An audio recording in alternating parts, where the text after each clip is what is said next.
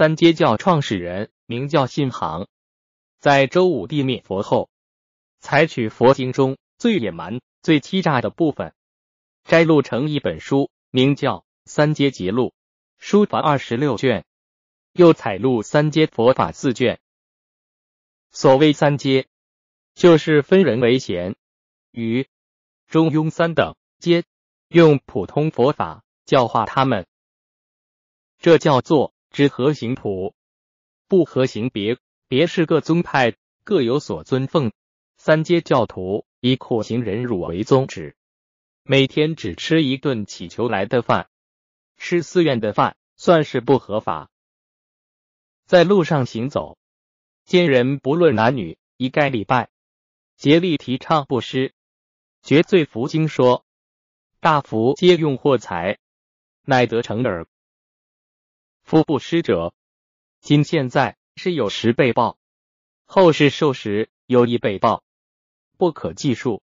我常但说万倍报者，略少说耳，恐人不信。稍说，施所犯者瑜伽法净经说成佛，皆因旷劫行谈布施，既救情贫困恶众生，十方诸佛亦从布施而得成佛。三阶教徒以身作则，死后置尸体在狮驼林弃尸体的荒林，供鸟兽食，叫做以身布施，求无上道。愚人惊异，以为信行得了什么道，相率信奉三阶教。随初，蒲州高迥邀请信行到京都，聚徒众愈多，立五个寺来容纳徒众。三阶教创立无尽藏，积聚钱帛，分为三份：一份供天下修善寺塔之用，一份施给天下一切老病贫穷悲田穷人乞人，一份供自由使用。三阶教反对净土宗提倡的念佛三昧，主张不念阿弥陀佛，只念地藏菩萨，又不许入寺，不许吃僧食。说一切佛像是泥龛，不需恭敬；一切众生是真佛，所以要恭敬。北方通行净土宗，贵族官吏刻拨民财，盛造佛寺，上层邪徒享受极其优厚。三阶教主张一切出家人，西行少欲知足之行，拒不供养舍利，不离塔庙。连一拜舍利塔庙也不许，劳动群众一方面不免受佛教诱骗，但主要的是仇恨佛教。五一五年，北魏冀州沙门法庆聚众起兵，专毁寺庙、斩僧尼。法庆利用民愤来发动战事，足见佛教早为广大民众所唾弃。三阶教的一些主张。是想在民愤大爆发以前和以后有所和缓和补救。吴进藏积聚钱物，准备补修被拆毁的寺庙。劳苦群众是铲除社会上一切秽恶的实在力量。三阶教人说一切众生是真佛身，何安在好庙处？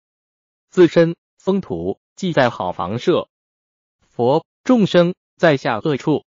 起承平等，这是三阶教人说些空话来欺骗劳苦群众。净土宗生修佛像，三阶教说是泥龛。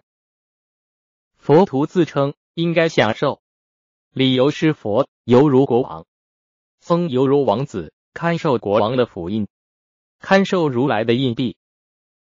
又佛犹如父母，念佛人。犹如儿女和得父母饭吃衣服床榻卧具，这无非是僧徒给自己做无耻的辩护。三阶教看出僧徒必有一天受到惩罚，为逃避惩罚，因此说不得坐僧床，不得吃僧食，借以自别于一般僧徒。佛徒称说，现在住持好处所，来生得生好国土。得正菩提，所以僧应该住持寺，也应该入寺设好处。三阶教说僧徒不该住寺，甚至不许入寺。三阶教说菩萨不亲近国王、王子、大臣、官长，这也是教一般佛徒奔走权门、借势害民的弊病。总之，三阶教的教义，在佛教看来是反常，是异端。这种异端能够产生并盛行，说明有些佛徒自知恶贯满盈，不可避免的要被消灭。隋文帝大兴佛教，当然不能容忍这种专办后事的教派。开皇二十年，下令禁止。可是佛徒不敢相信本教可以久存，还是遵信三阶教。分本次房屋，让三阶教徒居住。唐高祖、唐太宗都重道一佛，玉完的智识受障，法林在狱中念观音不灵，佛徒欲绝末日不远。一个佛徒说：“自从周武灭法，佛菩萨都回到西方去了，就是说佛菩萨不骗不了人了。”迷信的人。为了护法，尽量布施。无尽藏接受钱帛金玉，数量多到无法计算。施舍人往往车载钱帛，交给无尽藏僧人，不告姓名而去。武则天兴佛教，屡次禁止三阶教，没收无尽藏钱帛。唐玄宗开元元年，下令灭三阶教，所有钱帛。分给京城诸寺。开元十三年，令诸寺收回分给三阶教的房屋，中风不得别住，三阶级录不得编入佛书目录。如刚为寺主等掌权人放任三阶教徒私自传教诱人，发觉后勒令刚为还俗。尽管唐玄宗再三严禁，三阶教还是互相勾结。朋缘繁多，在佛教极盛的唐朝，佛徒做贼心虚，总感觉末日的将到。这种对佛教施加压力的来源，可以说是汉族传统文化通过儒家学派的复兴，渐次夺回精神界被天主文化占据的阵地。佛教办的另一件后事，是隋炀帝大业年间，僧徒敬晚。在房山的石景山开始刻石板经，藏石窟中，准备佛法完全消灭后，依靠这些石板保存佛教。靖晚前后刻经三十年，石板藏满七窟。他死后，他的弟子们相继刻石。辽、金、元、明各代，还有人当作修功德。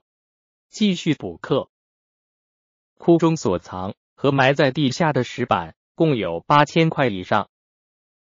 隋文帝大兴佛教以后，竟晚还不敢有佛教不灭的信心，加紧刻石以备法灭。可见鲜卑统治结束，外来宗教失去意识。周武帝灭佛，声称朕非五胡，心无净事，既非正教。所以废之，对佛教无意宣布死刑。法林要唐太宗自认是鲜卑人，也是企图胡人是胡神，而这一企图恰恰犯了唐太宗的忌讳。汉人建立的朝廷必须承认儒学是正教，要维持封建统治。从经验里也证明儒比佛道是较好的工具。儒学有两个要点：一是辨别华夷，二是强调忠孝。这两点，佛教在答辩上想说出理由是极困难的。封建统治者在国为君，在家为父，臣子服从君父，是维持封建秩序的根本所在。儒家学派坚持这两点，所以任何念佛的帝王。例如梁武帝，也不能彻底废儒。形式上儒的地位比佛道低，实际是相反。儒拥有较大的潜在力，